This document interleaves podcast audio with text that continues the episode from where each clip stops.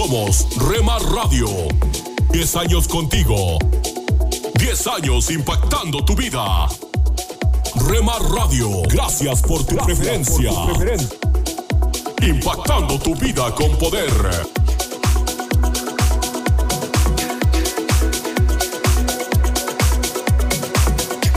Me llevas más alto, más alto quiero llevas más alto. Estás escuchando Rema Radio. Llevas más más. Transmitiendo desde Jalisco, México. Más te puedo. Impactando tu vida con poder. Estás escuchando Tiempo devocional, un tiempo de intimidad con Dios.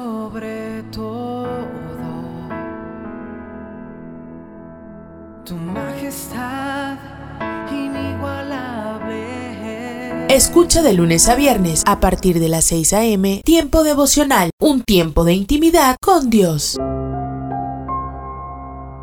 ¿Cómo te alienta a reflexionar en el nombre de Jesús? ¿Cuál de sus nombres en Isaías capítulo 9 significa más para ti en este momento? ¿Por qué?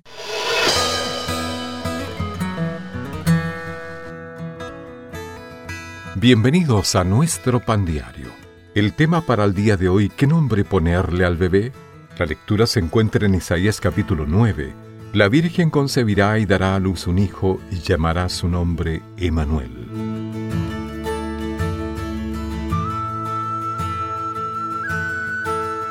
María no tuvo que tener esta conversación con José mientras esperaban el nacimiento del bebé que ella llevaba en su vientre. José, ¿qué nombre deberíamos ponerle al bebé? A diferencia de la mayoría de los que aguardan un nacimiento, ellos no tenían duda de cómo llamarlo. Los ángeles que visitaron a María primero y a José después les dijeron a ambos que el nombre sería Jesús.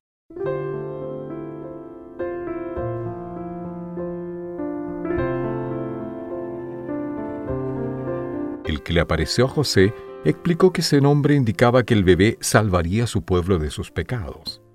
También sería llamado Manuel, que significa Dios con nosotros, la deidad en forma de hombre envuelta en pañales. El profeta Isaías reveló otros títulos, admirable, consejero, Dios fuerte, Padre eterno y príncipe de paz, porque Jesús sería todas esas cosas. Siempre es emocionante ponerle nombre a un bebé, pero ninguno otro tuvo uno tan poderoso, conmovedor y transformador del mundo como este, Jesús llamado el Cristo, el Mesías. Qué maravilloso es para nosotros poder invocar el nombre de nuestro Señor Jesucristo. No hay otro nombre que salve. Alabemos a Jesús y meditemos en todo lo que significa para nosotros esta época de Navidad. Padre Celestial, gracias por enviarnos a Jesús el Salvador. Para tener acceso a más información y otros recursos espirituales, visítenos en www.nuestropandiario.org. Nos encantan las sorpresas y lo sorprendente. A todos nos gusta dar sorpresas y ser sorprendidos con cosas gratas, hermosas. Pero hay sorpresas que son desagradables y cuando pensamos en sorprender debemos estar preparados para llevarnos nosotros las sorpresas. No sabemos lo que puede pasar al no estar avisados. Lo cierto es que nos encantan, así como nos enamora lo sorprendente. De hecho, los superhéroes son favoritos de muchos por las habilidades sorprendentes que tienen. A muchos nos encantaría tener superpoderes, ¿verdad? Pero escucha esto, Jeremías 33:3. Pídeme y te daré a conocer secretos sorprendentes que no conoces acerca de lo que está por venir. No debemos olvidar nunca que tenemos un Dios que lo puede absolutamente todo. Cuando nos sintamos presionados o sorprendidos por cosas desagradables o las obligaciones de la vida, enfoquemos nuestro espíritu en ese maravilloso Dios. Las sorpresas y los problemas son de diversos tamaños. Sí, los problemas pueden ser de diversos tamaños, pero nuestro Dios es más grande que todos. Nos pueden parecer extraordinariamente difíciles de soportar, pero recordemos que nuestro Dios es más fuerte que cualquier problema, así que búscalo. Dejémonos sorprender por las maravillas de nuestro Dios, buscando en Él a diario y tengamos fascinación y atracción por sus superpoderes. Dios sigue haciendo milagros y nos debemos encantar con ellos. Pidamos a Dios que podamos ver su poder en todo en esta vida. Enfoquémonos en Dios apartando tiempo diario para Él y pasando tiempo en la lectura de su palabra, la Biblia.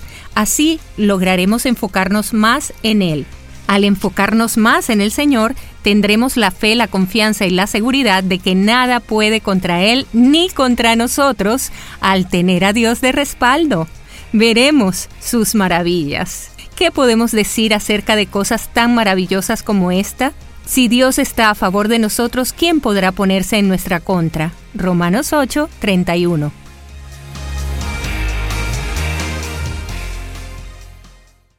Vuele con Emirates a Tel Aviv y conéctese con Israel, con comida increíble, cultura y atmósfera electrizante de este destino único. Disfrute de hasta 5.000 canales a bordo y comidas gourmet inspiradas en la región. Puede elegir reservar nuestro menú kosher antes de su vuelo. También tiene la opción de hacer escala en la cosmopolita ciudad de Dubai. Disfrute de una experiencia de viaje inigualable y atractivas tarifas con Emirates. Visite emirates.com para reservar sus vuelos a Tel Aviv vía Dubai. Vuele con Emirates, vuele mejor.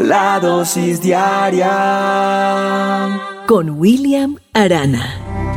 Creo que todos en algún momento de nuestra vida hemos tenido esa actitud de queja, esa actitud que por mínimo que sea, a veces no dejamos de hacerlo porque se convierte en ese pan diario, quejarnos, quejarnos, quejarnos.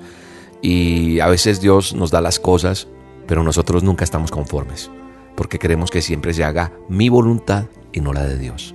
Te lo he dicho en otras oportunidades. Estaba leyendo mi manual de instrucciones, la palabra de Dios, y en el libro de números, en el capítulo 11, estaba leyendo ese capítulo y me encuentro esos tres primeros versos que dicen que los israelitas siempre se quejaban con Dios por los problemas que tenían.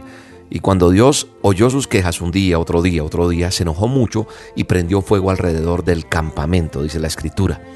Entonces la gente empezó a gritar y a pedirle ayuda a Moisés, que era su líder. Entonces Moisés ruega a Dios por ellos y el fuego se apaga inmediatamente. Y por eso ellos llamaron a ese lugar Taberá, que quiere decir incendio. Y lo llamaron así para, para ellos recordar que Dios se había enojado contra ellos por, por, por esa quejadera. Y yo creo que presentarnos ante Dios con quejas no va a traer para nada buenas consecuencias, porque es desagradable para Él. Cuando yo lo leo en la escritura, cuando yo lo leo en la Biblia, me doy cuenta que para Él es desagradable que yo me esté quejando. Dios había hecho muchas cosas por este pueblo.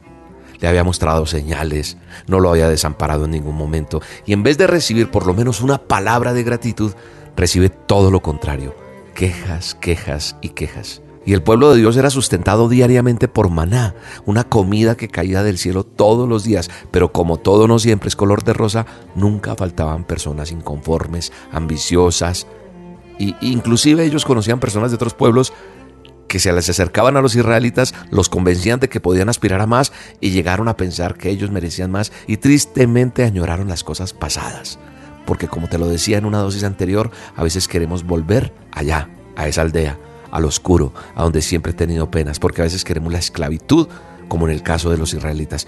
Llegaron a añorar esa esclavitud en Egipto. Y sabe, esa, esa situación no es ajena a la nuestra, no es ajena a lo que tú estás viviendo, porque cada día que pasa es una bendición y cada cosa que nos pasa y suceden en nuestra vida es porque Dios lo ha querido así y por algo será. El despertarse cada mañana ya es una gran bendición, pero resulta que aún teniendo poco, mucho para vivir, le damos los buenos días a Dios con una queja. Y eso entristece, yo creo, el corazón de Dios. Ahora, yo creo que, que la situación no es si, si, si Jesús hizo ese sacrificio en la cruz para que vivamos siempre en el desierto, no. Yo creo que al quejarnos lo que hacemos es ponerle peros a ese gran sacrificio que hizo Jesús allí en la cruz del Calvario. Hoy te vengo a decir que no prestes atención a los comentarios de las personas que tienes al lado, porque muchas de esas personas siempre van a criticar o a menospreciar lo que Dios te ha dado. Y a veces te aconsejan que le exijas más. Y tienes que tener claro algo, y es que tu Dios Todopoderoso, que es el mismo mío, es un Padre que quiere todo lo mejor para ti, para sus hijos. Pero obviamente eso se va a ir dando poco a poco. Es un proceso. Y Dios trata con nosotros primero, en nuestra vida. Y nosotros tenemos que dejar esa actitud de queja, porque esa actitud solo está demostrando que aún tenemos cosas que cambiar en nuestro corazón y que no estamos preparados para recibir esa gran bendición que Dios tiene para nosotros. Muchas veces también es la duda la que no nos deja avanzar, porque hasta Moisés siendo líder dudó en el momento que Dios le dijo que le iba a dar de comer a todos, que les iba a dar. Y Moisés respondió, Dios mío, ¿de dónde vas a sacar tanta carne para darles de comer a todos eh, y a tanta gente en un mes? ¿De dónde? Le pregunta. Ahí en ese mismo libro que estamos leyendo de números aparece todo esto. Si vas al versículo 21 al 23. Y dice que Moisés le dijo, son como 600 mil hombres sin contar a las mujeres. Aún así matáramos todas las vacas y las ovejas que traemos o les diéramos todos los peces del mar, no habría bastante para todos. Mira lo que está diciendo el líder Moisés, el que lidera todo ese pueblo. Pero Dios le dice a Moisés, ¿tú crees que no puedo hacerlo? Qué tremenda pregunta y es la pregunta que Dios te hace hoy. ¿Tú crees que yo no puedo hacer eso que tú necesitas? ¿Tú, crees que yo no tengo el poder para hacer ese milagro? ¿Sabes qué le dice a Moisés después de decirle esta pregunta, de hacerle esta pregunta? Cuando le dice, ¿tú crees que no puedo hacerlo? Le dice, pues ahora verás si cumplo o no con mi palabra. Uy, qué respuesta tan tremenda. Es la respuesta que Dios nos está dando hoy. Ahora vas a ver si cumplo o no con mi palabra. Y después de haber abierto el mar rojo, Moisés duda. Y llega esta respuesta contundente que yo creo que yo no sé cómo estaría Moisés y cómo, cómo estaría pasándola en ese momento. Porque después de haber abierto el mar rojo frente a ellos y sacarlos de la esclavitud, dudó por un momento de que Dios lo pudiera alimentar. Pero así somos nosotros. Hemos visto actuar el poder de Dios, sabemos que Él es el dueño de todo lo que existe y aún así nos atrevemos a dudar de que Él puede hacerlo. ¿Cuándo nos ha mentido Dios? Nunca lo ha hecho. Que no responda a tus peticiones no quiere decir que no va a hacer cosas grandes en tu vida pero lo va a hacer a su manera y en su tiempo. Que no te pase como a los israelitas, que por sus insaciables deseos no tenían en cuenta que su verdadera necesidad era estar en la presencia de Dios. Dios cumple con su palabra, pero en su tiempo. No más quejas y démosle gracias a Dios por este día, en el nombre poderoso de Jesús. Perdona mis quejas, Señor. Perdona mi actitud. Perdona mi desobediencia, dile. Perdóname, Señor y sé que tú vas a cumplir lo que me prometiste. Y sé que tú eres un Dios que cumple su palabra y la cumples en mi vida. Gracias por tus respuestas. Gracias porque mis peticiones están delante de ti y tú traerás lo mejor para mí. En el nombre de Jesús. Amén. Te mando un abrazo y te bendigo en este día. Deja ya la queja con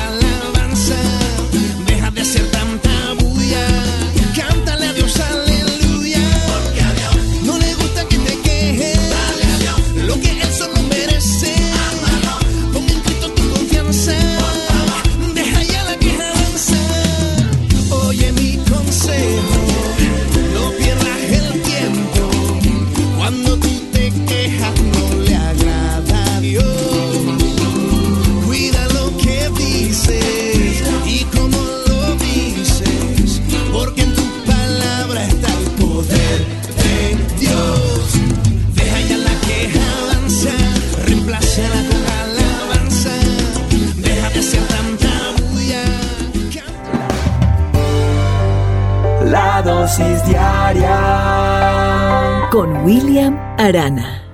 Un minuto con Dios, con el doctor Rolando Aguirre. ¿Sabías algo? Dios todavía está escribiendo tu historia. No dejes que se apague tu fe por lo que todavía no has visto. Dios es especialista en tomar piezas de algo quebrado y hacer de ello una obra maestra. Aunque te duela, no te preocupes. Dios está trabajando en ti. Somos barro en las manos del alfarero. Una vez escuché otra frase que dice, ¿te duele? No te preocupes, es Dios haciéndote de nuevo. Muchas veces nuestro Señor Jesús recoge lo que parecen ser escombros y los convierte en una pieza maestra. Por ejemplo, Él sanó al leproso que ya había sido excluido de la sociedad. Él perdonó a una adúltera a quien estaban a punto de apedrear, diciéndole, ve y no peques más. Él habló con una samaritana, la cual se convirtió en una evangelista entrañable. Él levantó al paralítico, le dio vista a los ciegos, libertó al endemoniado, resucitó a Lázaro de la tumba y les dio una oportunidad a sus discípulos, quienes a los ojos del mundo no parecían ser muy prometedores. Dios es experto en hacernos útiles, en darle propósito a nuestra nuestras vidas y hacer de nosotros toda una pieza maestra. La Biblia dice en Isaías 64:8, y a pesar de todo, oh Señor, eres nuestro Padre. Nosotros somos el barro y tú el alfarero. Somos formados por tu mano.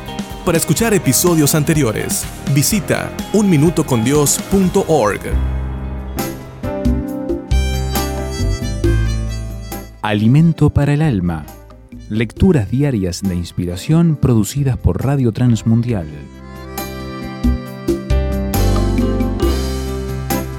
Con la mirada hacia el cielo. Unos días atrás me llamó un miembro de nuestra congregación, bastante angustiado. Estaba viviendo una situación en su trabajo que lo estaba complicando y como único cristiano en el lugar, los compañeros lo estaban fastidiando hasta el límite. Sí, por ser diferente. Y su pregunta fue, ¿cuánto más debo tolerar? Esto me hizo recordar una historia en la Biblia de un hombre llamado Esteban. La escritura nos describe que era un hombre lleno de fe y del Espíritu Santo.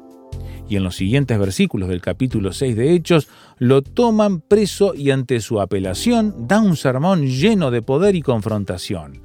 Cualquiera pensaría que después de terminar esa gran exposición rápidamente le aplaudirían y lo dejarían en libertad. Sin embargo, la Biblia nos relata que las personas que lo escuchaban se enfurecieron más y se abalanzaron sobre él hasta el punto de acabar con su vida a pedradas. Lo más sorprendente de Esteban fue la forma que se expresó de sus asesinos. Señor, no les tomes en cuenta este pecado por alguna extraña razón, a nuestro alrededor, trabajo, familia, hay personas que parecen que eh, su trabajo es hacernos sufrir y de la nada somos sus enemigos. La actitud de Esteban nos muestra que debemos mirar con compasión y amor a aquellos que se encargan de hacer que nuestra vida vaya hasta el límite. Debemos orar y pedirle al Señor que tenga misericordia con nuestros enemigos. Meditación escrita por José Dan Castro Solís, México,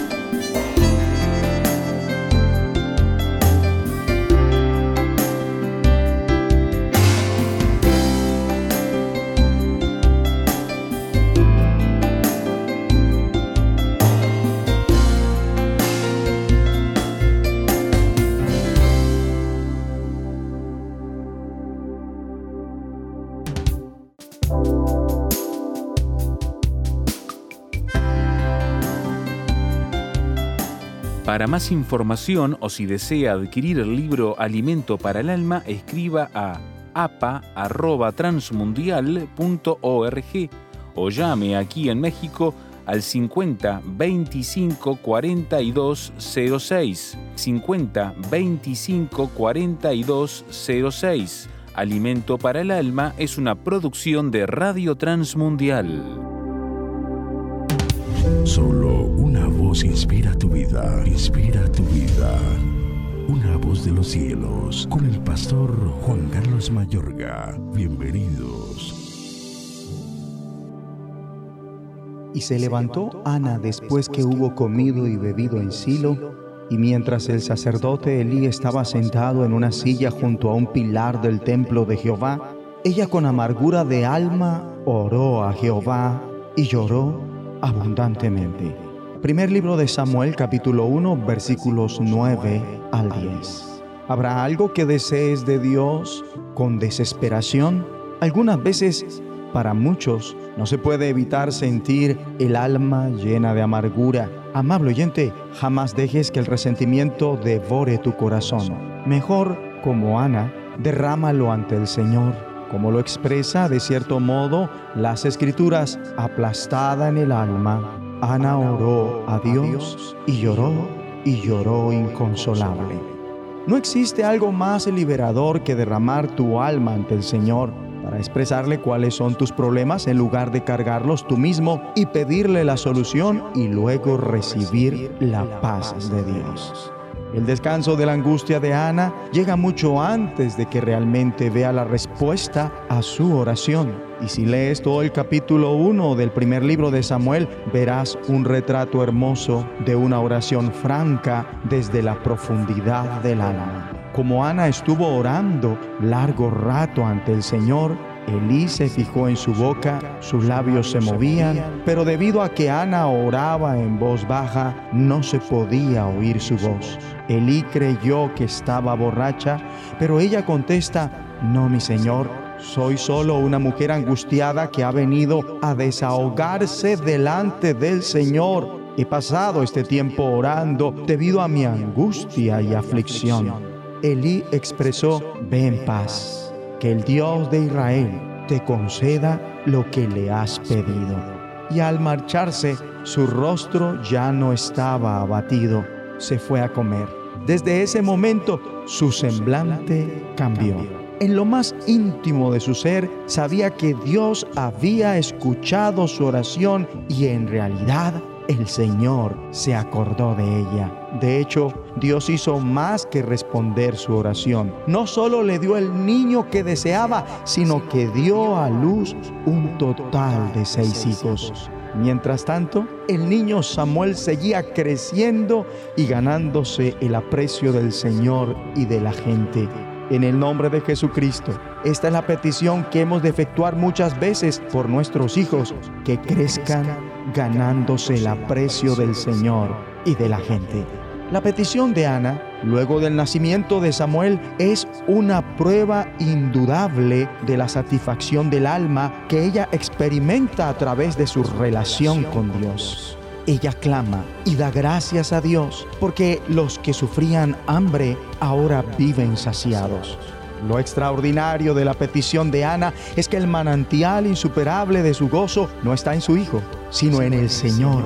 Ella ora, mi corazón se alegra en el Señor, Él es manantial de la satisfacción de mi alma.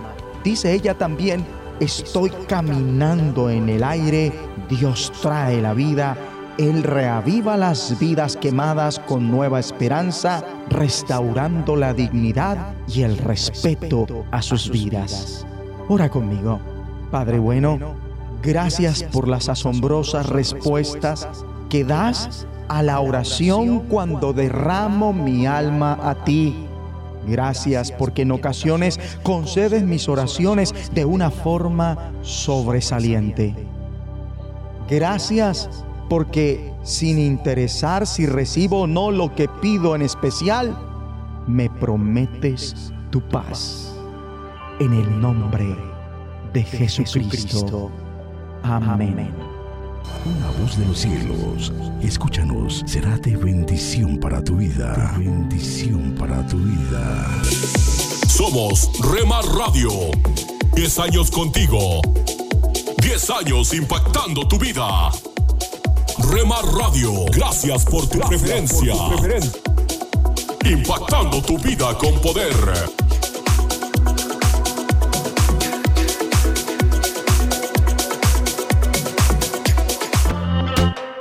Ahora yo no me detengo, yo veo claro todo. Estás escuchando Remar Radio. Guiando. Transmitiendo desde Jalisco, México. Amo la forma en que me Impactando tu vida con poder. Me das de tu vida para que viva. Estás escuchando Tiempo devocional, un tiempo de intimidad con Dios.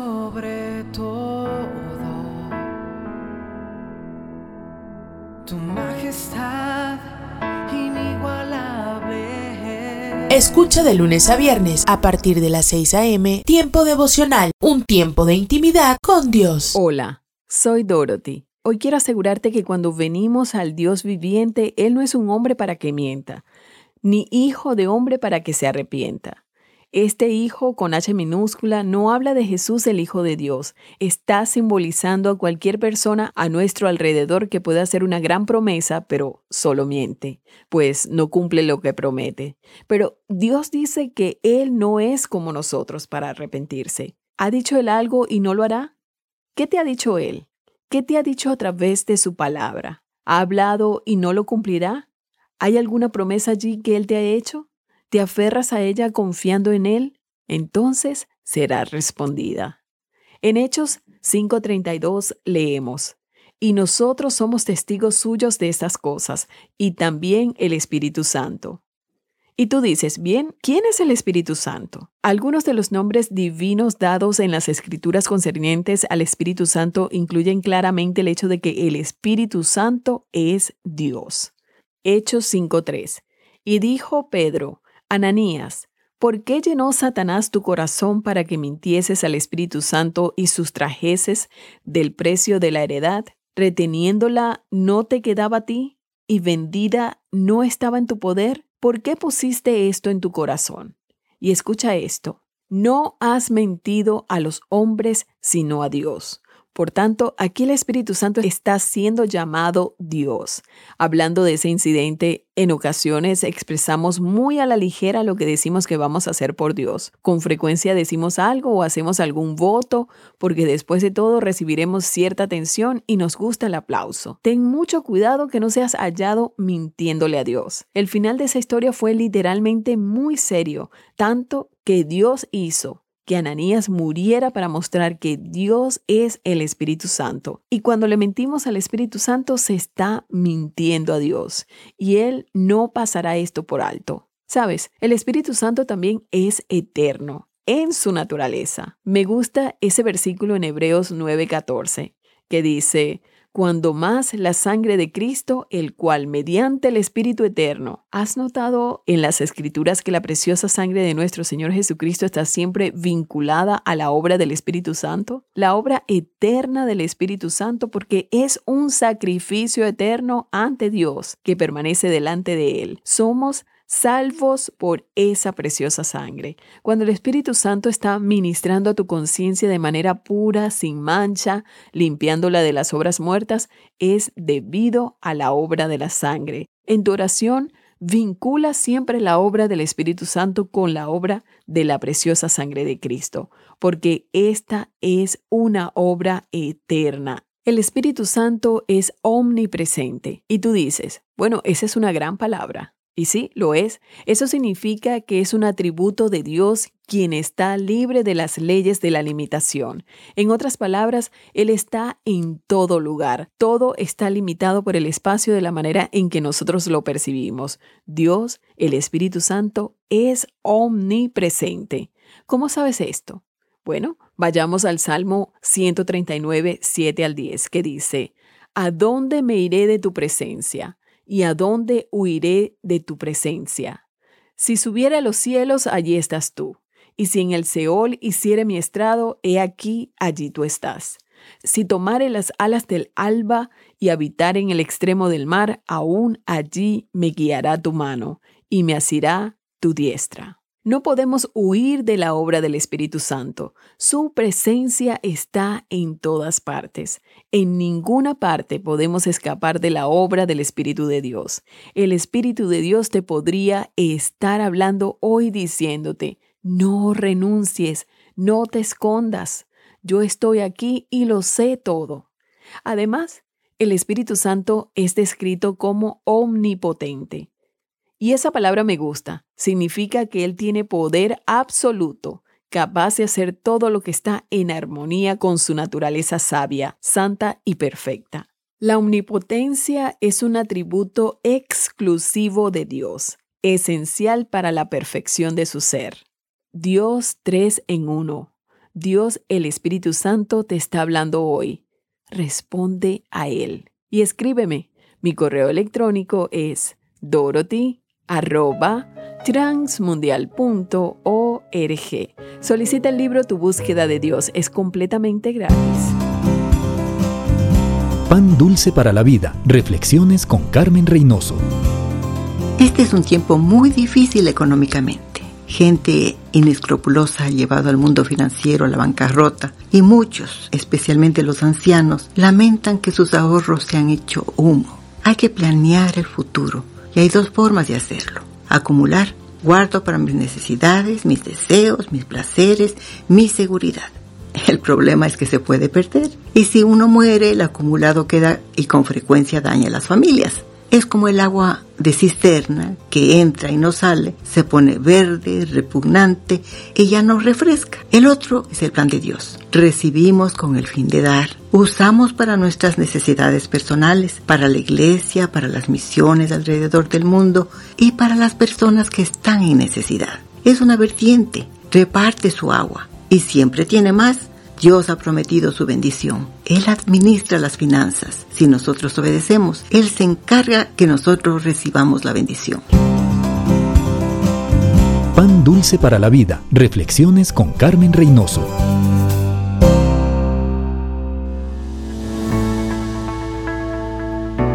Tome unos momentos para recibir ánimo y renovación con pautas para vivir. Drummond Henry tenía 23 años cuando se sentó con un grupo de amigos frente a una chimenea encendida un domingo en la tarde y comenzó a compartir sus pensamientos sobre 1 Corintios capítulo 13, el gran capítulo del amor del Nuevo Testamento. Finalmente, sus pensamientos fueron publicados en un pequeño libro titulado La cosa más grande de este mundo.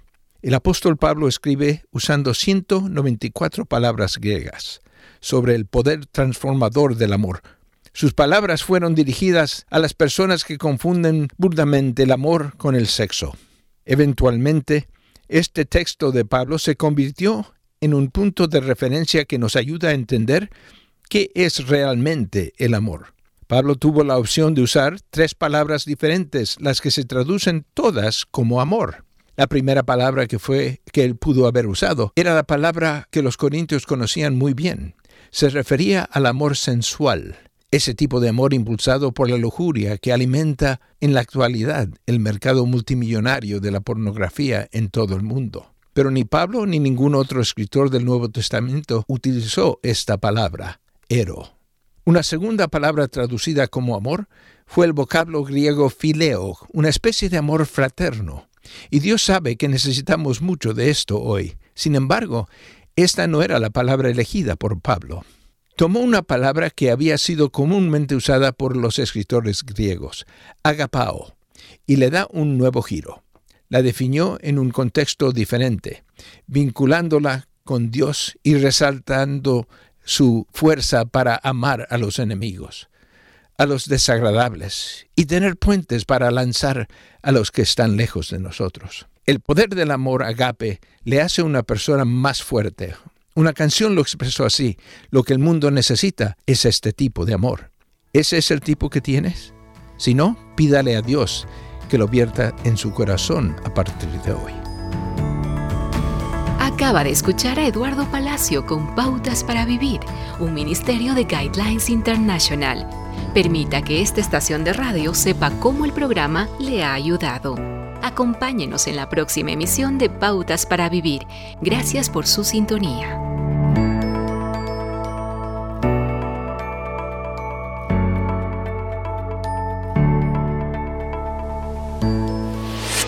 Hola lectores de la Biblia, bienvenidos a la sinopsis de la Biblia.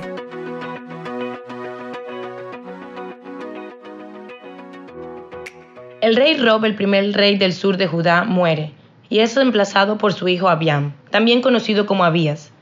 Abías no sigue a Dios exactamente como su papá. Mientras tanto, el rey Jerry sigue siendo el rey del norte de Israel, y obviamente estos dos no se llevan bien. La gente del rey Jerry sale a atacar a la gente del rey Abías, y Abías le dice a Jerry, nosotros sabemos que están actuando con maldad.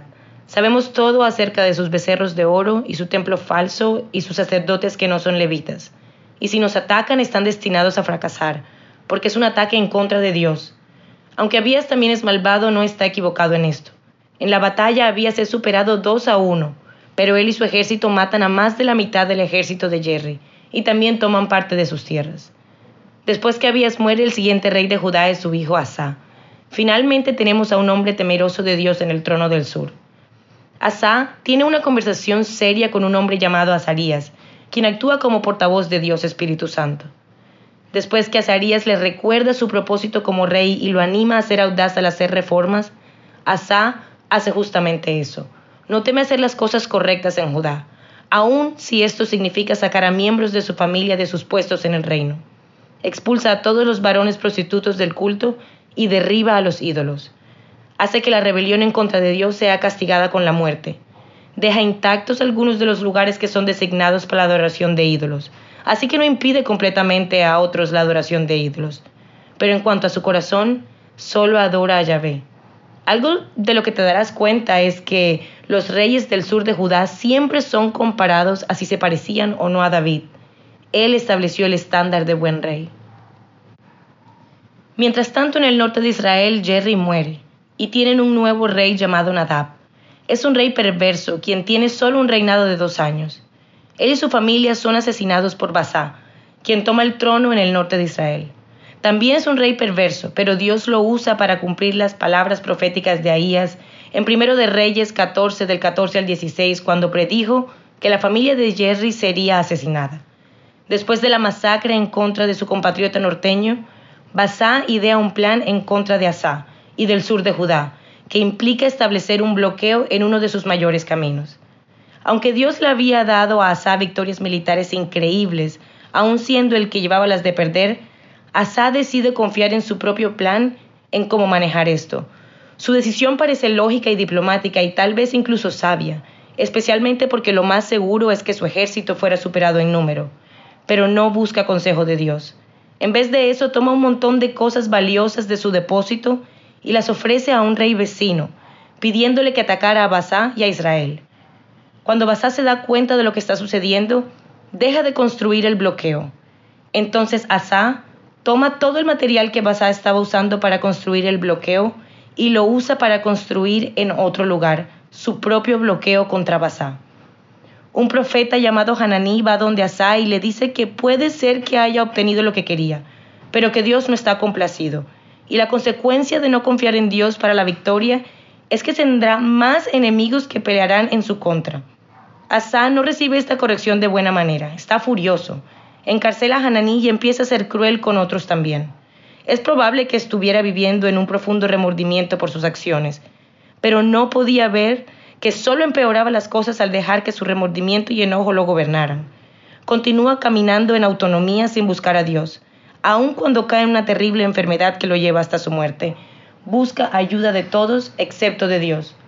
Gobierna Judá por mucho tiempo, tanto que en el norte llegan y se van cinco reyes. Empezó sabio, pero muere arrogante y enojado. Luego su hijo Josafat toma el trono del sur. Ahora el vistazo de Dios. Dios Espíritu Santo habla a través de Azarías y dice, si lo buscan, Él dejará que ustedes lo hallen.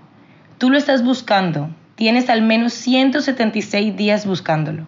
¿Lo has estado encontrando? ¿Qué sabes acerca de Él que no sabías hace 177 días? Probablemente lo estás encontrando en lugares que nunca pensaste posible, lugares como Levítico y Números y las genealogías. Continúa buscándolo, porque probablemente lo conoces más hoy que ayer, pero no tanto como lo conocerás mañana. Él es donde el júbilo está.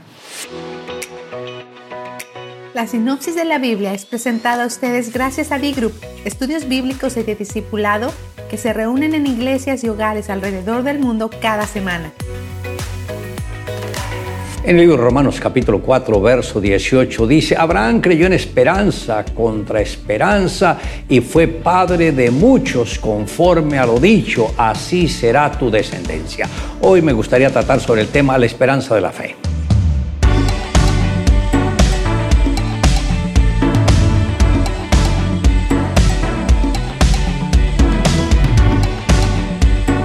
No existe otra forma de hacer que la verdad perdure, a menos que logremos que el Evangelio quede escrito en el corazón de los creyentes a través de aquellas vidas que lograron salir de lo común y se convirtieron en referencia para las generaciones venideras. Tal como sucedió en la vida de Abraham, quien tenía todo en su contra, ya que de acuerdo a la lógica era imposible que él pudiera tener un hijo por los medios naturales. Si Abraham Sara hubiesen acudido a algún médico para consultarle acerca de su deseo de tener un hijo, posiblemente los hubieran enviado al lugar de enfermos mentales. Lo único que esta pareja poseía era una promesa que el Señor les había dado. Y durante 24 años caminaron tomados de la mano de esa promesa.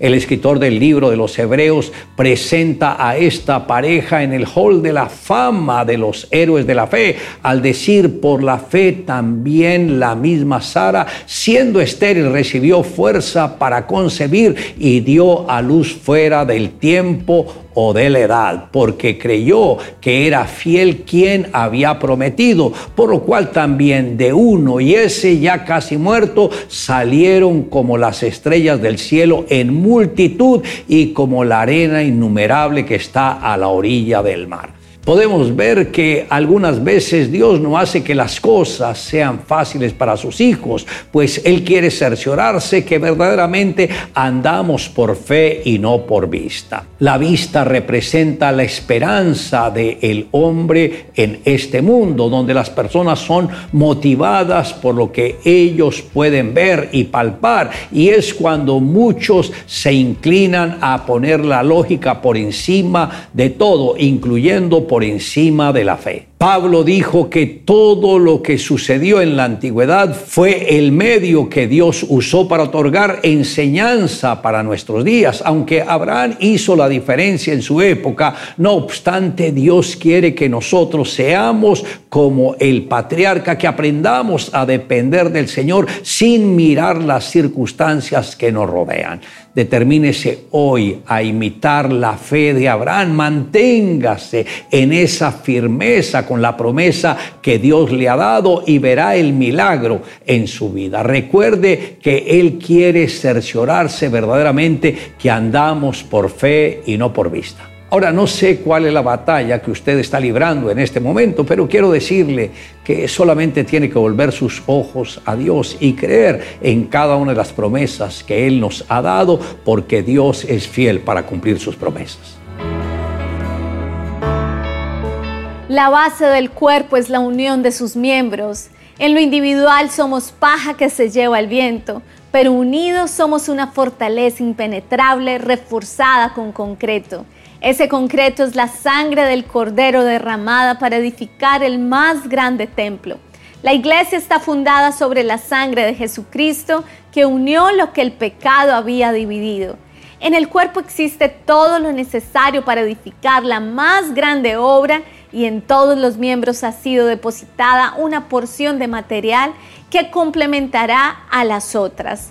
A unos les hizo pastores para dar dirección a los obreros, a unos los hizo maestros para interpretar los planos de construcción, a otros les hizo profetas para ver más allá de la fundación, a otros les hizo evangelistas para reclutar más obreros para la obra.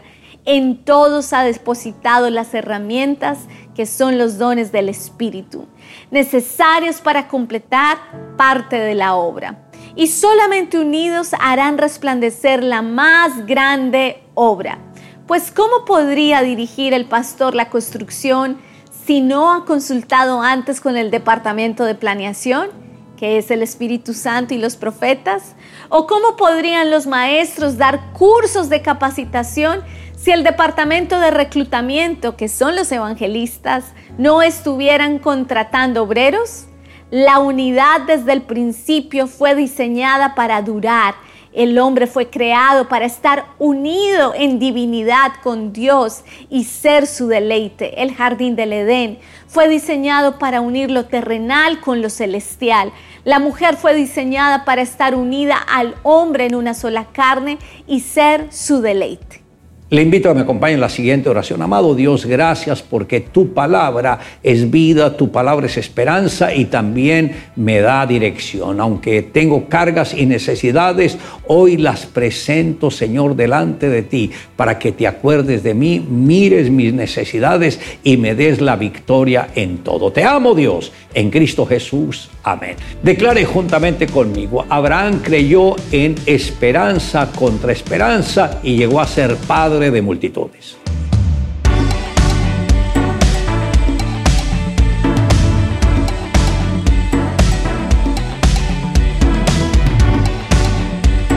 Lecturas Diarias de Unánimes. La lectura de hoy es tomada del Evangelio de Mateo. Allí en el capítulo 15 vamos a leer desde el versículo 17 hasta el versículo 20, donde Jesús nos dice, ¿No entendéis que todo lo que entra en la boca va al vientre y es echado en la letrina? Pero lo que sale de la boca, del corazón sale. Y esto contamina al hombre, porque del corazón salen los malos pensamientos, los homicidios, los adulterios, las fornicaciones, los hurtos, los falsos testimonios, las blasfemias. Estas cosas son las que contaminan al hombre. Y la reflexión de este día se llama Solo era cuestión de tiempo. Voy a matar a mi padre, advirtió el joven de 17 años de edad. Su amigo, también de 17, le respondió riéndose, No digas tonterías y compartieron ambos un cigarrillo de marihuana. Voy a matar a mi padre, volvió a decirle el mismo joven al mismo amigo diez días después. Así fue por varias semanas, siempre esa terrible declaración. Hasta que un martes 22 de febrero, Cristóbal Galván cumplió su intención mató de varios balazos a su padre, Esteban Galván. Acto seguido, se mató él mismo. Fue así como se desarrolló este drama familiar, relatado escuetamente. En más detalle, el muchacho, estudiante secundario, alto, rubio, bien parecido, vivía atormentado por problemas de personalidad Además, era víctima del uso insensato de drogas como la marihuana, el crack y la heroína. Su madre había muerto de pena varios años atrás por el divorcio que había sufrido a manos de su padre, que era autoritario y exigente. Ahí estaban el escenario y los elementos del drama trágicamente dispuestos. Los personajes jugarían cada uno su papel impecablemente. El testimonio a la policía del amigo de Cristóbal, Jaime Carrieri, lo explicaba todo. Solo era cuestión de tiempo. Aquí cabe hacernos la pregunta franca y directa. ¿Será posible que se esté incubando en nuestro hogar un drama parecido? Se estarán juntando los elementos letales que pueden desencadenar una tragedia? ¿Hay drogas en nuestra casa? ¿Hay irritación? ¿Hay encono? ¿Hay violencia? Esos elementos, como hojas secas, se encienden con una sola chispa. La violencia suele estallar súbitamente sin que haya, al parecer, ninguna razón ni motivo. Y casi no hay hogar que esté inmune a ella. ¿Qué podemos hacer? ¿Cómo prevenimos una tragedia en nuestro hogar, en nuestra familia o en nuestra vida? Lo cierto es que si no tenemos una relación íntima con el Señor Jesucristo, difícilmente tendremos la motivación para controlar esos momentos de crisis. Todos somos lo que es nuestro corazón. La Biblia dice, de la abundancia del corazón habla la boca. Todo lo que somos y todo lo que hacemos viene de las intenciones, buenas o malas, de nuestro corazón.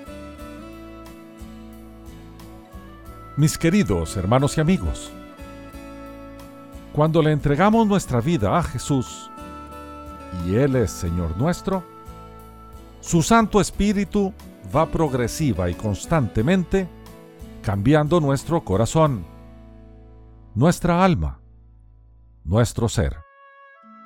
Todas las cosas se empiezan a renovar en un proceso administrado por Dios que solo termina cuando estemos en la preciosa presencia de nuestro Señor.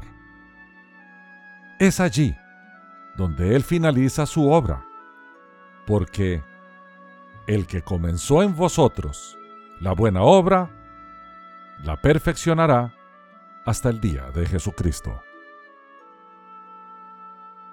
Que Dios te bendiga. Somos Rema Radio. 10 años contigo. 10 años impactando tu vida. Rema Radio, gracias por tu preferencia. Impactando tu vida con poder.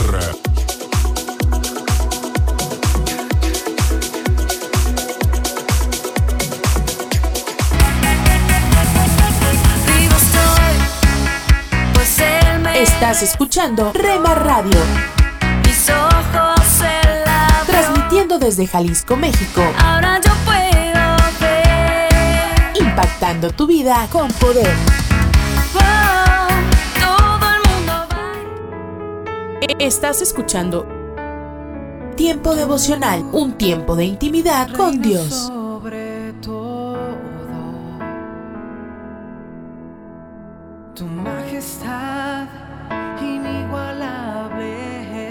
Escucha de lunes a viernes a partir de las 6 a.m. Tiempo devocional, un tiempo de intimidad con Dios. En las nubes de la incertidumbre, el dolor y el desaliento, surge un rayo de esperanza en la voz internacional de la radio de Guillermo Villanueva.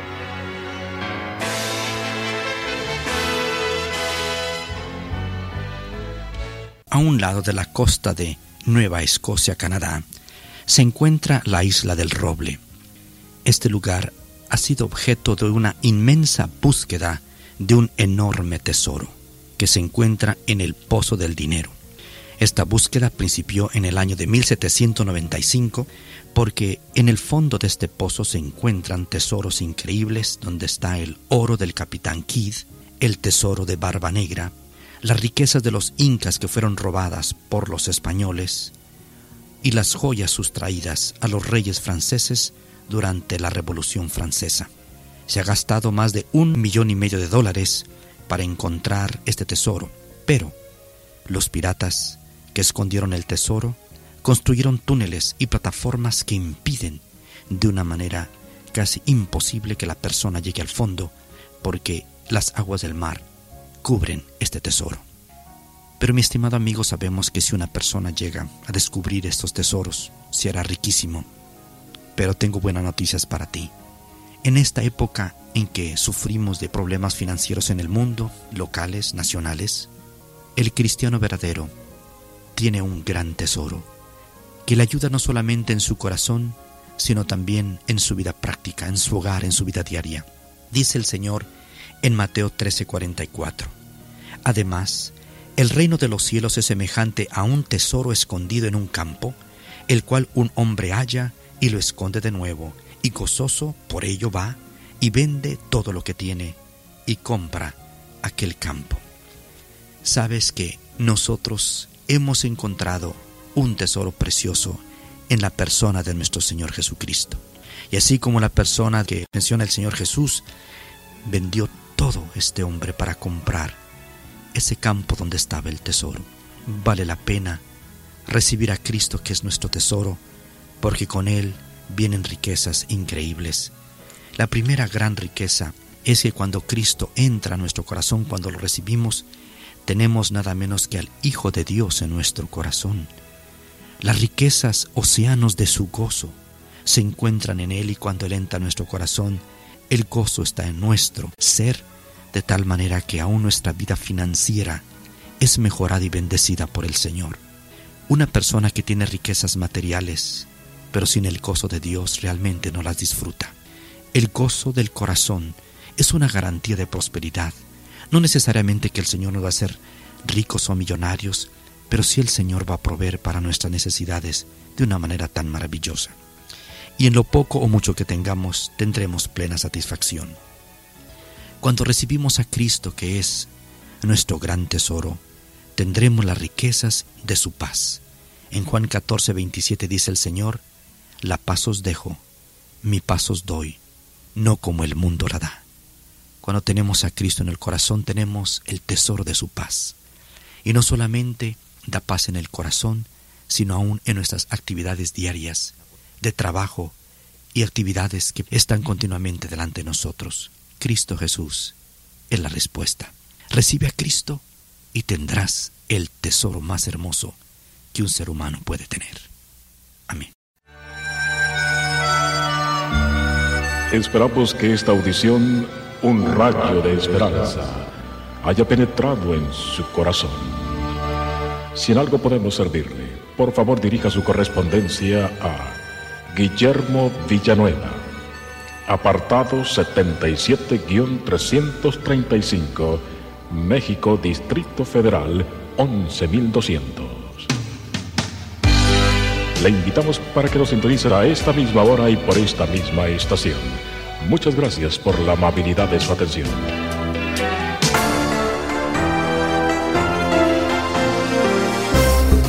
Tal amigos? Les saluda Milenka Peña. Es un placer darles la bienvenida a una nueva edición de Cultura Financiera.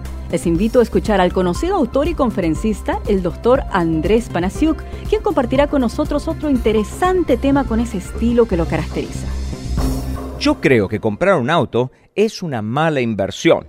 Todo auto nuevo se devalúa un promedio del 43% en los primeros tres años desde que lo compramos.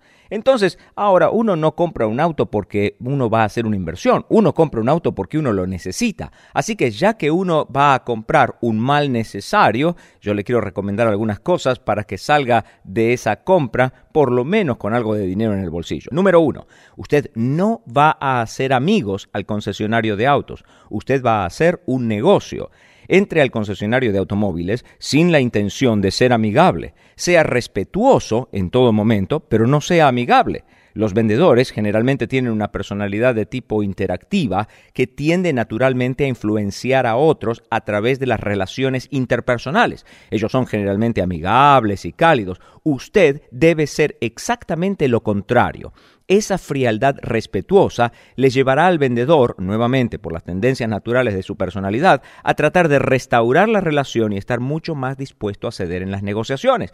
En segundo lugar, sepa qué es lo que usted quiere. Es importantísimo que usted sepa lo que quiere antes de hacer la compra. Sepa qué es lo que quiere y cuánto va a pagar por lo que usted quiere. Usted debe decirle al vendedor, estoy buscando un auto de tal marca, de tal modelo, de tal año, con unos 45 mil kilómetros.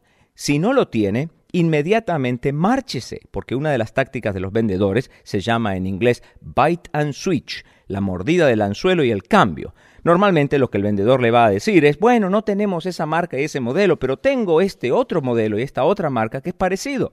La idea es cambiarle su punto de referencia para que usted ya no sepa cuánto cuestan las cosas y pierda de esa manera el control de la negociación. No caiga en esa trampa, simplemente salga y busque por otro lado. En estos últimos años es mucho más fácil encontrar exactamente la marca y el modelo que uno quiere si uno tiene un poco de paciencia, busca en la internet, compra los diarios regularmente y visita en persona los concesionarios. Por alguna razón, usted eligió el modelo que eligió y se tomó las horas de investigación que se tomó. No eche a perder su trabajo. En tercer lugar, cuando encuentre el vehículo que quiere, pida que se lo presten por 24 horas. Entre al negocio y dígale al vendedor que usted tiene un serio interés en comprar tal o cual vehículo. Dígale que le gustaría darle una buena inspección y que para eso le gustaría llevárselo por 24 horas. Usted puede dejar su propio vehículo en el negocio, le pedirán su licencia de conductor, llenará un formulario. Cuando se lleve el vehículo, manéjelo en la calle de la ciudad, en alguna autopista, y si le satisface el andar, pase al siguiente paso. Lleve el vehículo a que lo inspeccione un profesional y pídale un informe completo del estado del vehículo. Evalúe el resultado de la inspección y si está dispuesto a comprar el vehículo, identifique los arreglos que se tengan que hacer, arregle su seguro y vuelva al negocio al día siguiente y comience con la venta de su auto. Si usted va a entregar su auto como parte de pago por el nuevo, mantenga esas dos negociaciones completamente separadas. Primero, indíquele al vendedor que usted está interesado en obtener el mejor precio por su auto usado y luego entonces negocie el precio de su nuevo auto. Y antes de despedirnos, basándonos en el programa del día de hoy, quiero recomendarles el libro Cómo compro inteligentemente, escrito por el doctor Andrés Panasiuk. Búsquelo en su librería favorita. Bueno amigos, llegó el momento de despedirnos, pero espero que nos acompañen nuevamente cuando retornemos en esta misma emisora con más cultura financiera. Mi nombre es Milenka Peña y a nombre de todo el equipo de producción quiero darles las gracias por su sintonía. Hasta la próxima. Esta es una producción del Instituto para la Cultura Financiera. Visítenos en culturafinanciera.org.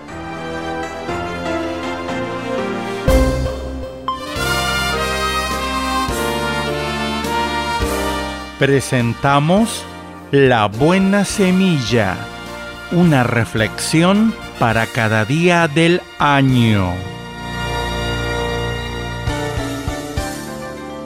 La buena semilla para hoy se encuentra en Mateo 11:29.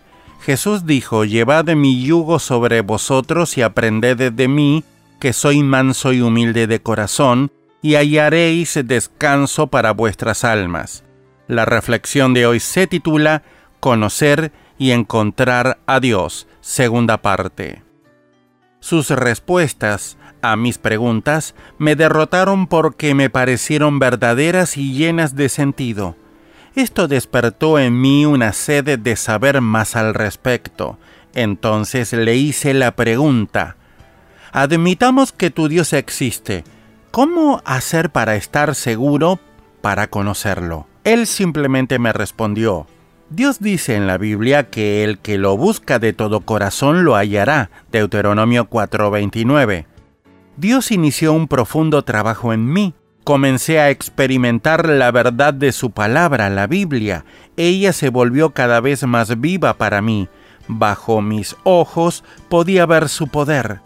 Hoy estoy en paz, libre de todo mi pasado. Antes nunca había pensado o querido integrar una asamblea de verdaderos creyentes y menos aún hacerme bautizar. Pero hice todo esto por convicción es milagroso porque este camino no es fácil en un mundo donde los valores morales son lo opuesto a lo que Dios ha establecido, donde el diablo ya no se oculta. Pero con Jesús todo cambia. La paz de Dios y el conocimiento de su Hijo Jesucristo vinieron a llenar el vacío que había en mi corazón. Con dulzura y paciencia, Dios me transformó poco a poco mediante su espíritu y su palabra, a pesar de mis numerosas debilidades y defectos. Incluso si a veces es difícil permitir que Dios nos libere de nuestro orgullo, Él siempre transforma el corazón del que confía en Él.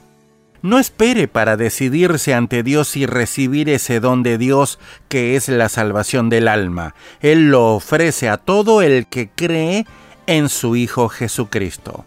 Dice la Biblia, les daré corazón para que me conozcan que yo soy el Señor y me serán por pueblo y yo les seré a ellos por Dios. Jeremías 24,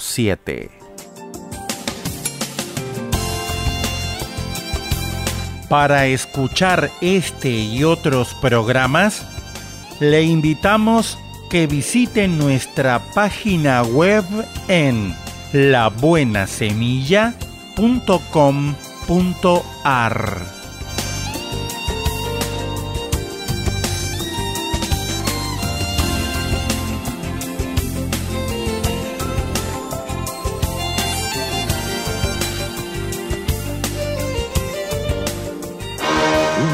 mensaje a la conciencia un momento de reflexión en la vida diaria. Escúchelo hoy en la voz de Carlos Rey. En este mensaje tratamos el siguiente caso de una mujer que descargó su conciencia de manera anónima en nuestro sitio conciencia.net, autorizándonos a que la citáramos. Soy hija de una madre soltera. Cuando tenía tres años, mi mamá se casó con un hombre que no es mi padre. Ahora soy casada y estoy embarazada. tengo problemas en mi matrimonio y ella dice que yo voy a pagar lágrimas de sangre con mi hijo, al igual que ella lo ha hecho conmigo. ¿Qué culpa tengo yo que a ella le vaya mal en su matrimonio? ¿Acaso yo le pedí venir al mundo? Este es el consejo que le dio mi esposa. Estimada amiga, nosotras las madres somos capaces de decirles a nuestros hijos cosas desconsideradas, hirientes y malvadas. Algunas madres les dicen cosas de las que se arrepienten, otras dicen cosas que tienen relativamente poca importancia, pero que cuando se expresan parecen más importantes de lo que son. Y otras madres tienen problemas psicológicos tan graves que deliberadamente dicen palabras con el fin de herir a sus seres queridos. En la mayoría de los casos, no creemos que las madres tuvieran la intención de herir a estos a quienes deben amar y proteger más que a nadie. El caso más común se da cuando la madre está cansada, sobrecargada de trabajo y abrumada. Ella remete contra uno de sus hijos o contra todos porque no tiene con quién más desahogarse. No lo hace a propósito, sucede espontáneamente. Luego se arrepiente de lo que ha dicho y a veces pide perdón por eso.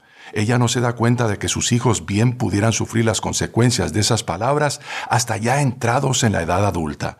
En otros casos, una madre puede querer lo mejor para su hijo, pero el hijo no parece querer aceptar sus consejos. Ella emplea palabras hirientes como un arma con la que trata de obligar al hijo a que haga lo que ella considera que a él le conviene. Pero el hijo no puede oír las buenas intenciones de la madre, sino solo sus palabras, y esas palabras por lo regular lo llevan a él a decidir que no va a hacer nada que ella le aconseje.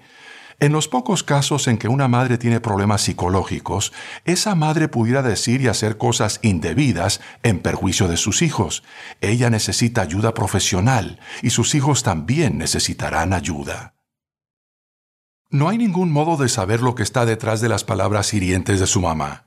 Pero lo que más importa que usted sepa es que las palabras de su mamá no guardan relación alguna con lo que ha de suceder en el matrimonio suyo o con el hijo suyo.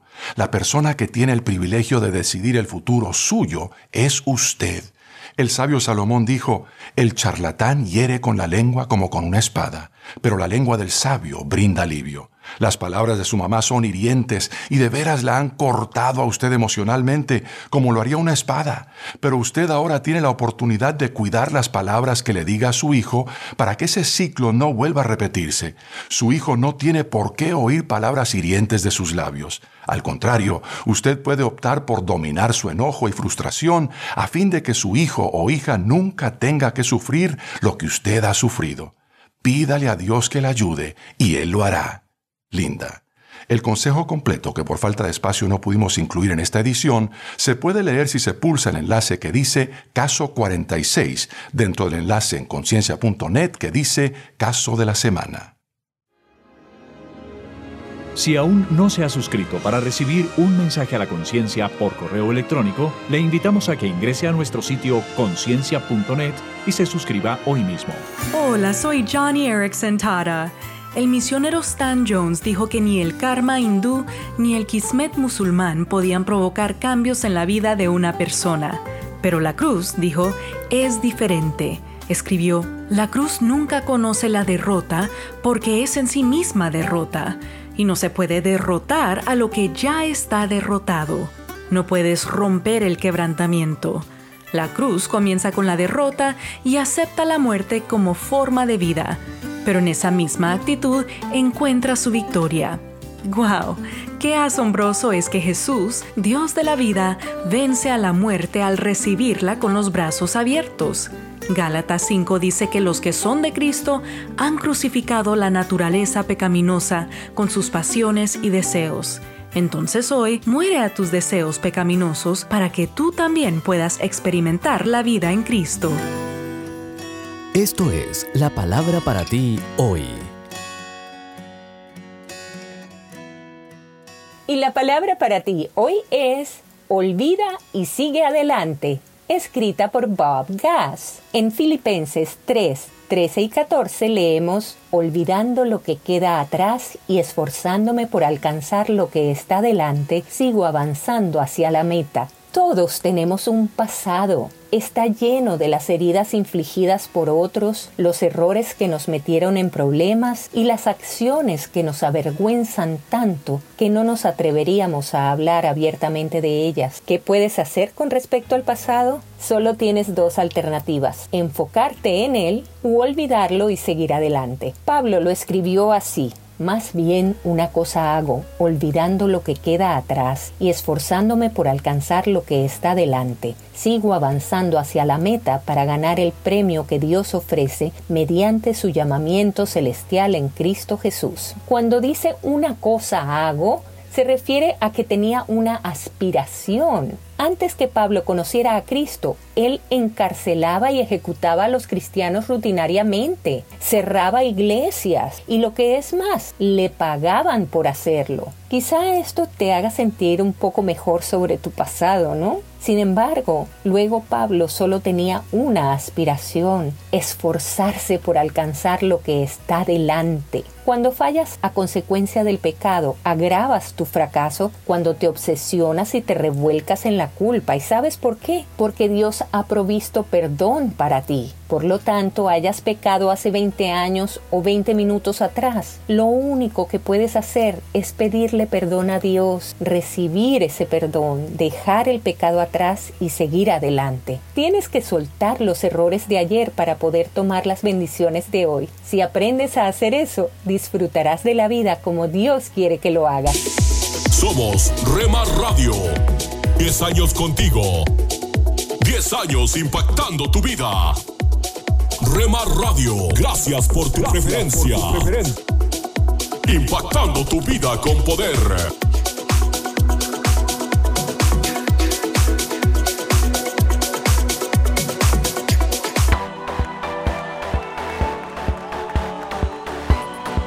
Estás escuchando Rema Radio. Mis pecados perdonó Jesús. Transmitiendo desde Jalisco, México. Su amor habló por mí en la cruz. Impactando tu vida con poder. Libertad, Jesús, Jesús, Jesús. Estás escuchando Tiempo devocional, un tiempo de intimidad con Dios. Sobre todo, tu majestad inigualable. Escucha de lunes a viernes a partir de las 6 a.m. Tiempo devocional, un tiempo de intimidad con Dios. El Salmo 42 afirma, y me hizo sacar del pozo de la desesperación del lodo cenagoso, puso mis pies sobre peña y enderezó mis pasos. Un hombre cayó en un pozo y no podía salir. Entonces pasó el optimista y le dijo, no estás tan mal, eh, vas a poder salir, vamos, fuerza. Pasó luego el pesimista y le dijo, ¡upa! ¡Qué horror! Nunca vas a poder salir de allí. Pasó una persona objetiva y le dijo, bueno, creo que es lógico que alguien caiga ahí adentro. También pasó un legalista y le dijo, probablemente mereces estar en ese pozo.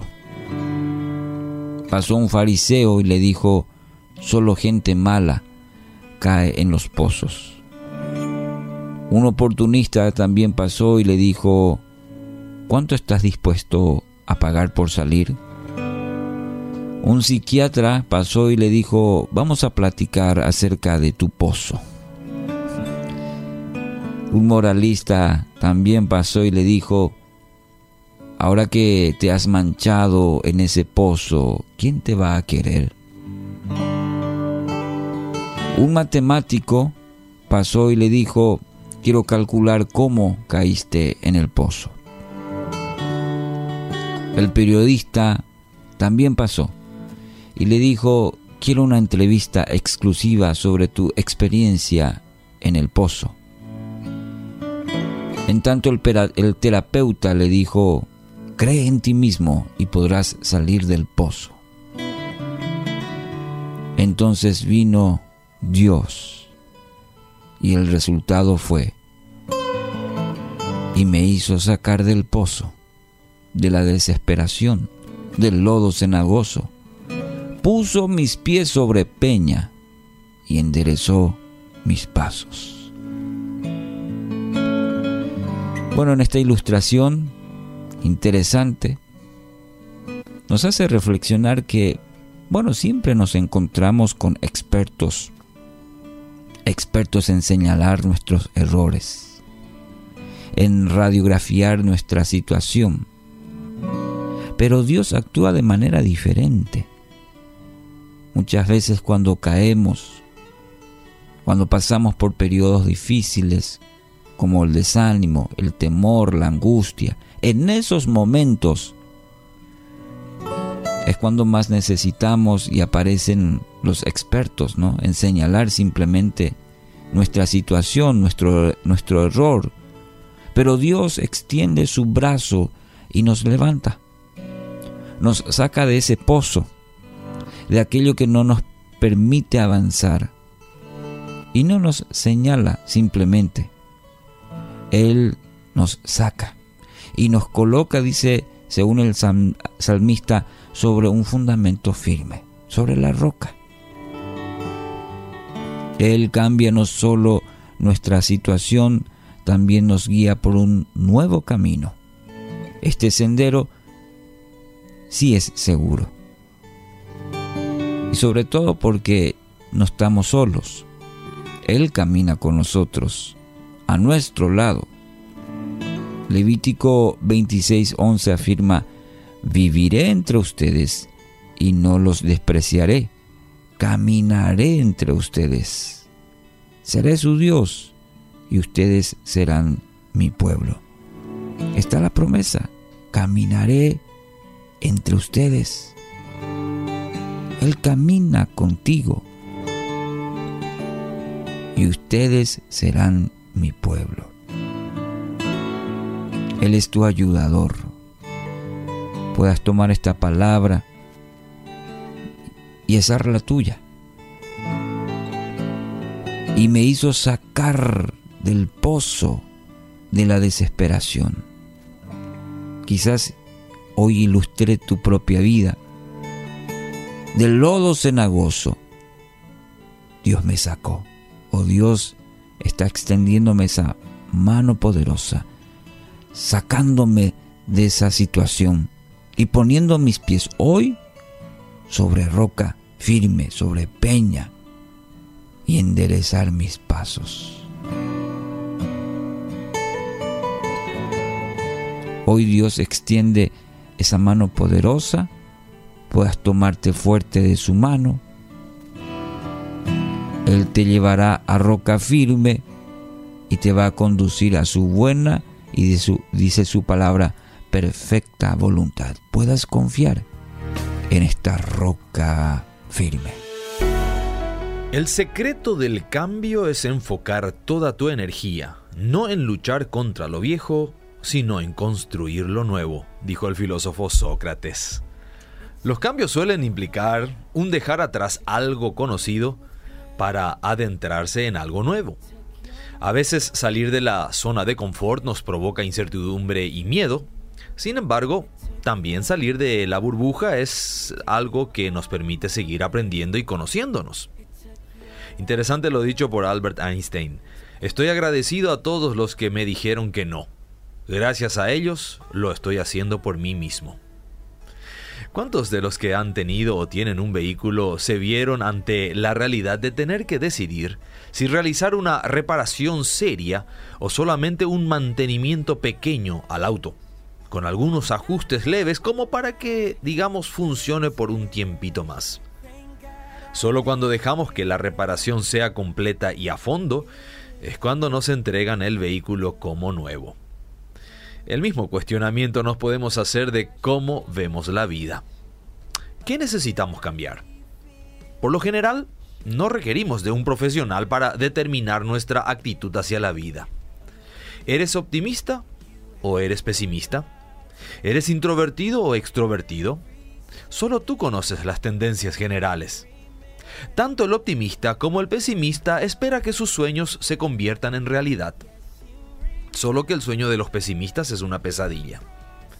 ¿Cuál es tu actitud ante los acontecimientos que vives? ¿Qué necesitarías para hacer los ajustes necesarios? Solo aquellos que se arriesgan a ir demasiado lejos sabrán decir hasta dónde pueden llegar. Las escrituras nos enfocan en la verdad que como cristianos hay que dejar aquello que se ha convertido en vicio y que hay que renovarse, no viviendo como antes, cuando los malos deseos dirigían nuestra manera de vivir. Y debemos dejar que el Espíritu Santo renueve los pensamientos y las actitudes. Párate a un lado. Observa el paisaje a tu alrededor. Alza la vista a conceptos eternos. Recuerda que lo esencial es lo invisible a los ojos. Haz una pausa en tu vida. Con Pablo Martini.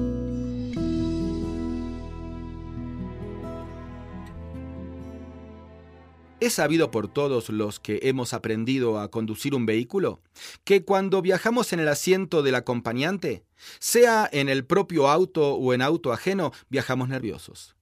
Más nerviosos en el propio, obvio. Es mucho más fácil conducir uno mismo que permitir que sea otro quien tenga el control. La experiencia obtenida a través de kilómetros y kilómetros de carretera es buena al momento de enseñar y guiar a otro, pero puede ser muy mala si no estoy dispuesto a delegar y a confiar en quien conduce. En la vida se da la misma situación. Habrás oído decir que es mucho más difícil ser segundo que primero en cualquier escala de rango de actividades. A cualquiera le gusta decidir y tomar decisiones, pero aceptar, ceder, obedecer y renunciar a tu propio juicio, eso sí que es cosa para maduros. Mira, cuando Jesús te sale al cruce en la carretera de tu vida y detiene tu andar, te invita, gentilmente, a acomodarte en el asiento del acompañante y permitir que sea Él quien maneje tu vida de ahí en adelante. Si no estás dispuesto a morir cada día a tus innatos deseos de tener el control, el viaje va a ser muchas cosas menos placentero. Te lo puedo asegurar. Justamente eso es lo que el mismo Jesús llamó morir cada día, llevar la cruz, negarse a uno mismo, es permitir que Él conduzca. Es un proceso lento. Y si eres del club al cual también yo pertenezco, los duros de servicio, tendrás que sufrir accidentes varias veces hasta aprender. Es un paso de fe, lo sé. También Dios lo sabe, y justamente por eso te lo demanda, para que ejercites las fibras de tu espíritu y madures en tu confianza en Él cada día. Dios sabe hacerlo, tranquilo, tiene experiencia, tiene mucha más experiencia que vos en la carretera de la vida. Usted puede conseguir estas mismas reflexiones como texto de lectura para cada día del año adquiriendo el libro devocional Una pausa en tu vida. Si desea saber más de nuestro ministerio, visite nuestro sitio en internet labibliadice.org. Gracias por escucharnos.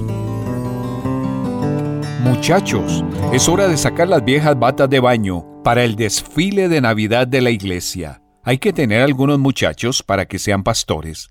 Pero cuando pienso en pastores, es más que Navidad para mí. Es potencialmente un cambio de vida. Hay una foto en nuestra sala de estar que ha significado mucho para mí en los últimos años. Al igual que lo hizo una imagen idéntica a esta, yo cuando tenía apenas cuatro años, fue cuando mi hermanito murió repentinamente.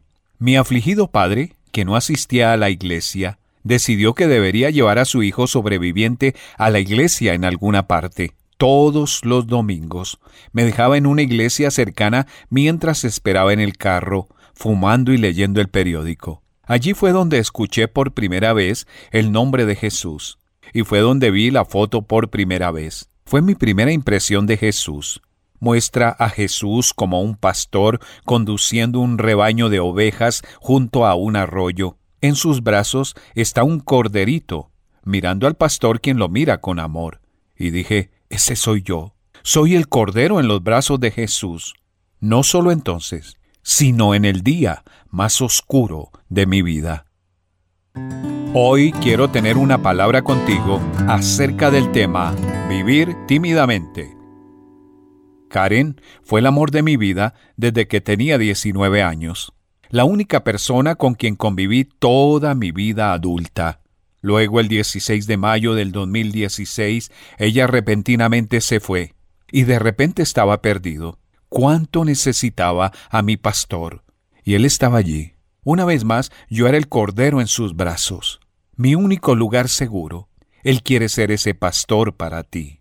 Nuestra palabra para hoy de la palabra de Dios viene de lo que muchos llaman el Salmo del Pastor.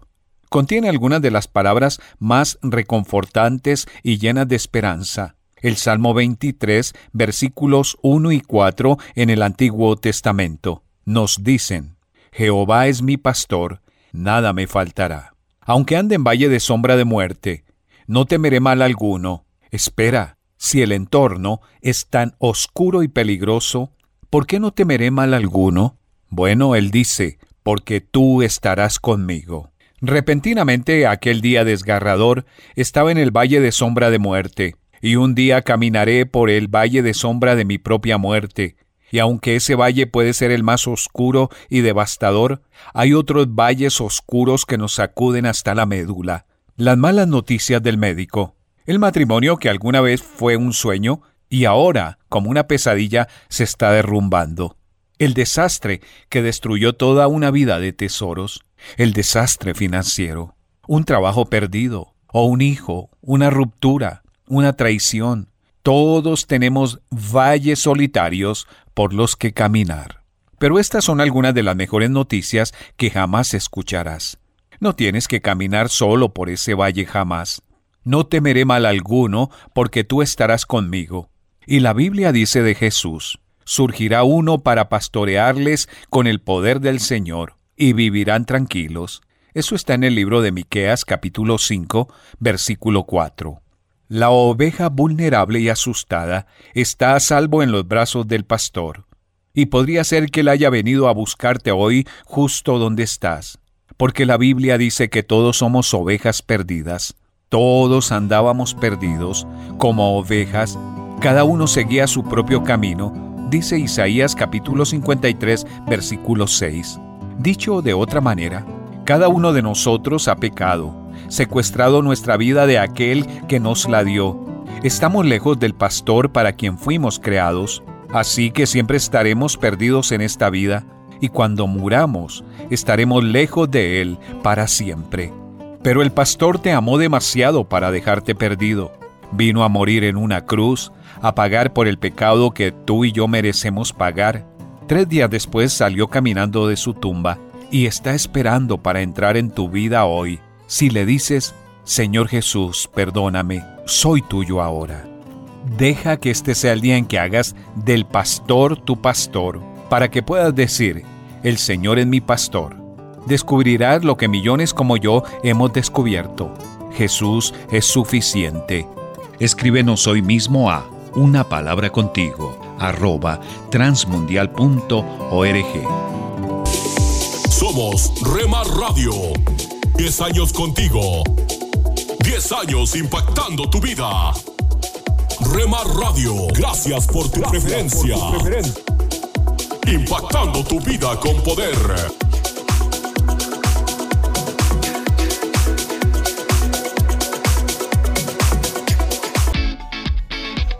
caminos de mi rey.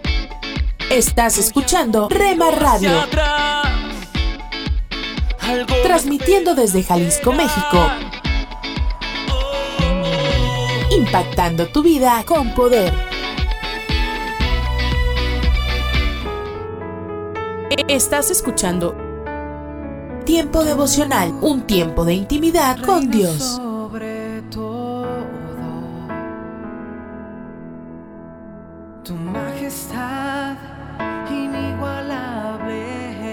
Escucha de lunes a viernes a partir de las 6 a.m. Tiempo devocional, un tiempo de intimidad con Dios.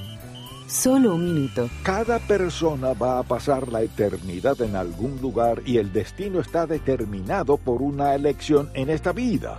Aceptar o rechazar el perdón de los pecados que Cristo ofrece Hay quienes piensan que pueden retrasar esta decisión hasta que la muerte esté cerca. Sin embargo, no hay garantía de que usted reciba una advertencia antes de la muerte. Además, al pasar toda la vida rechazando el ofrecimiento de Cristo, corre riesgo de desarrollar un corazón endurecido.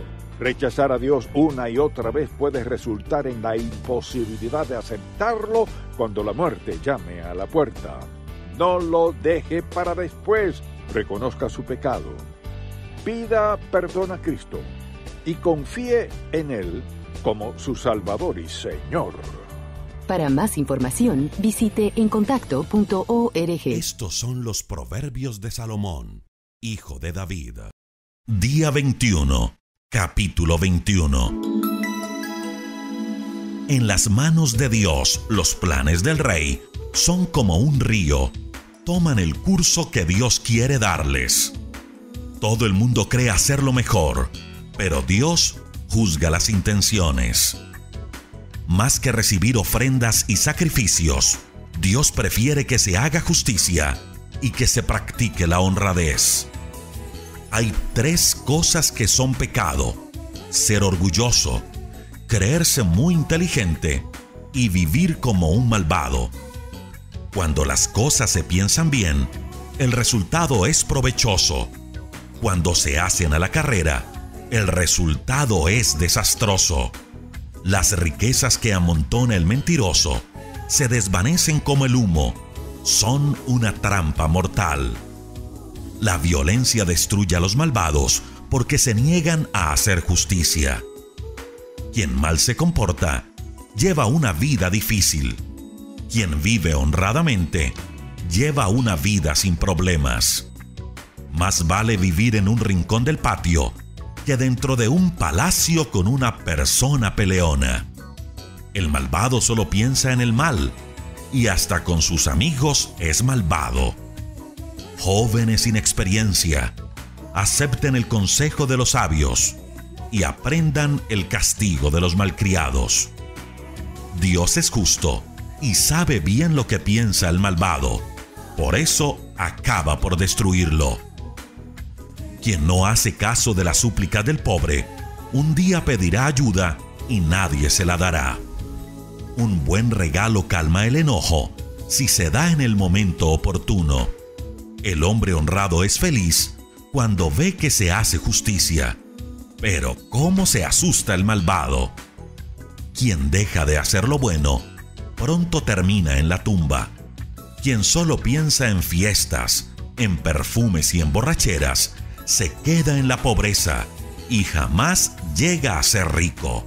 Los malvados y los ladrones tendrán que pagar el rescate de los hombres buenos y honrados. Vale más la soledad que la vida matrimonial con una persona agresiva y de mal genio. En casa del sabio hay riquezas y perfumes, en la casa del tonto solo hay desperdicios. Busca la justicia y el amor y encontrarás vida, justicia y riquezas. Basta un solo sabio para conquistar una gran ciudad. Quien tiene cuidado de lo que dice, nunca se mete en problemas. Qué bien le queda al orgulloso que lo llamen malcriado y vanidoso. El perezoso quiere de todo, lo que no quiere es trabajar. El hombre honrado siempre da y no pide nada a cambio. Dios no soporta a los malvados que le traen ofrendas y no son sinceros. El testigo falso será destruido, pero al testigo verdadero siempre se le da la palabra. El malvado parece estar muy seguro, pero solo el hombre honrado está seguro de verdad reconozcamos que ante Dios no hay sabiduría, ni conocimiento, ni consejos que valgan. A los soldados les toca preparar sus caballos para el combate, pero Dios es quien decide a quién darle la victoria. Les habla Henry Tolopilo, voz del programa Gracia a vosotros en otro momento de gracia. Savonarola ha sido llamado el faro encendido de la Reforma sus sermones denunciaban el pecado dentro de la iglesia y esto ayudó a preparar el camino para la reforma protestante. Muchos que escucharon sus sermones salían aturdidos, perplejos, sin hablar. Se escuchaban sollozos de arrepentimiento mientras el Espíritu de Dios movía sus corazones. La gente pecaminosa no tolerará un estándar justo. Pero recuerde algo, los sufrimientos presentes no son dignos de ser comparados con la gloria que un día experimentará en la presencia de Cristo. Les habló Henry Tolopilo animándolo a vivir como un momento de gracia. Somos Rema Radio. 10 años contigo. 10 años impactando tu vida. Rema Radio, gracias por tu preferencia. Impactando tu vida con poder.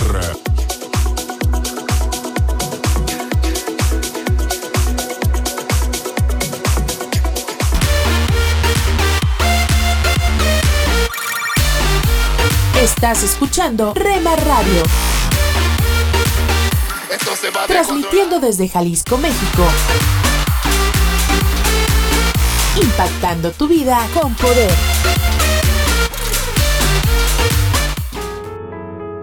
Estás escuchando Tiempo devocional, un tiempo de intimidad con Dios. Sobre todo, tu majestad inigualable. Escucha de lunes a viernes a partir de las 6 a.m. Tiempo devocional, un tiempo de intimidad con Dios. Somos Rema Radio. 10 años contigo. 10 años impactando tu vida. Rema Radio, gracias por tu preferencia. Impactando tu vida con poder.